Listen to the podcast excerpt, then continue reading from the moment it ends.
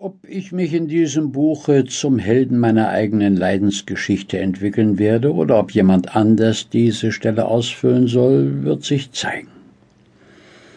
Um mit dem Beginn meines Lebens anzufangen, bemerke ich, dass ich, wie man mir mitgeteilt hat und wie ich auch glaube, an einem Freitag um Mitternacht zur Welt kam. Es heißt, dass die Uhr zu schlagen begann, gerade als ich zu schreien anfing.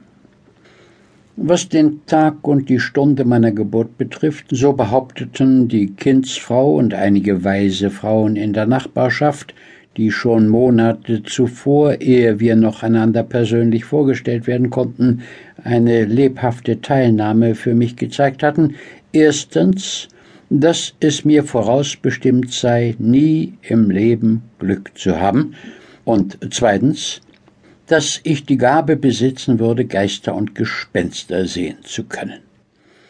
Wie sie glaubten, hingen diese beiden Eigenschaften unvermeidlich all den unglücklichen Kindern beiderlei Geschlechts an, die in der Mitternachtsstunde eines Freitags geboren sind. Über den ersten Punkt brauche ich nichts weiter zu sagen, weil ja meine Geschichte am besten zeigen wird, ob er eingetroffen ist oder nicht. Was den zweiten anbelangt, will ich nur feststellen, dass ich bisher noch nichts bemerkt habe.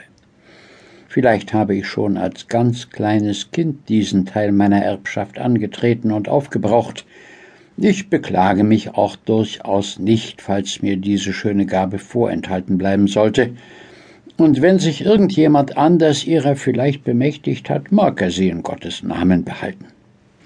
Ich kam in einem Hautnetz zur Welt, das später um den niedrigen Preis von 15 Guineen in den Zeitungen zum Verkauf ausgeschrieben wurde. Ob damals die Seereisenden gerade knapp bei Kasse waren oder schwach im Glauben und daher Korkjacken vorzogen, weiß ich nicht. Ich weiß bloß so viel, dass nur ein einziges Angebot einlief, und zwar von einem Anwalt, der zugleich Wechselagent war und zwei Pfund bar und den Rest in Sherry geben wollte, und es entschieden ablehnte, um einen höheren Preis diese Garantie gegen das Ertrinken zu erwerben. Die Annonce wurde zurückgezogen, denn was Sherry anbelangte, so wurde meiner armen lieben Mutter eigener Sherry gerade damals versteigert. Das Hautnetz wurde zehn Jahre später in unserer Gegend in einer Lotterie unter fünfzig Personen ausgeknobelt. Je fünfzig Bewerber zahlten eine halbe Krone per Kopf und der Gewinner hatte noch fünf Schillinge darauf zu legen.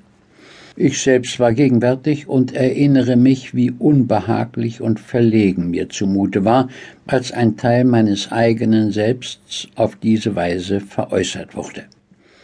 Ich weiß noch, dass eine alte Dame mit einem Handkorb das Netz gewann und die ausgemachten fünf Schillinge in lauter Halfpenny-Stücken zögernd herausholte.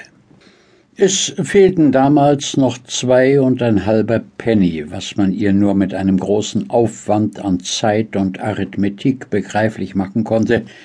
Tatsache ist, dass die alte Dame wirklich nie ertrank, sondern triumphierend im Bette starb, 92 Jahre alt.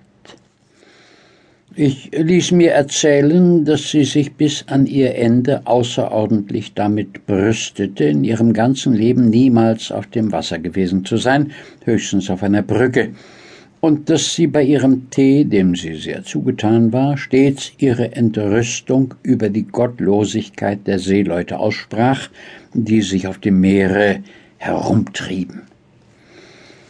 Es war vergebens, ihr vorzustellen, wie viele Annehmlichkeiten wir, den Tee zum Beispiel mit inbegriffen, dieser Unsitte verdanken. Stets erwiderte sie mit noch größerem Nachdruck und mit instinktivem Bewusstsein von der Gewalt ihres Einwandes, man hat sich trotzdem nicht herumzutreiben. Um mich aber nicht selbst herumzutreiben und abzuschweifen, will ich wieder zu meiner Geburt zurückkehren. Ich erblickte in Blunderstone in Suffolk oder da herum, wie man in Schottland sagt, das Licht der Welt. Ich bin ein nachgeborenes Kind. Meines Vaters Augen schlossen sich sechs Monate früher, als die meinigen sich öffneten.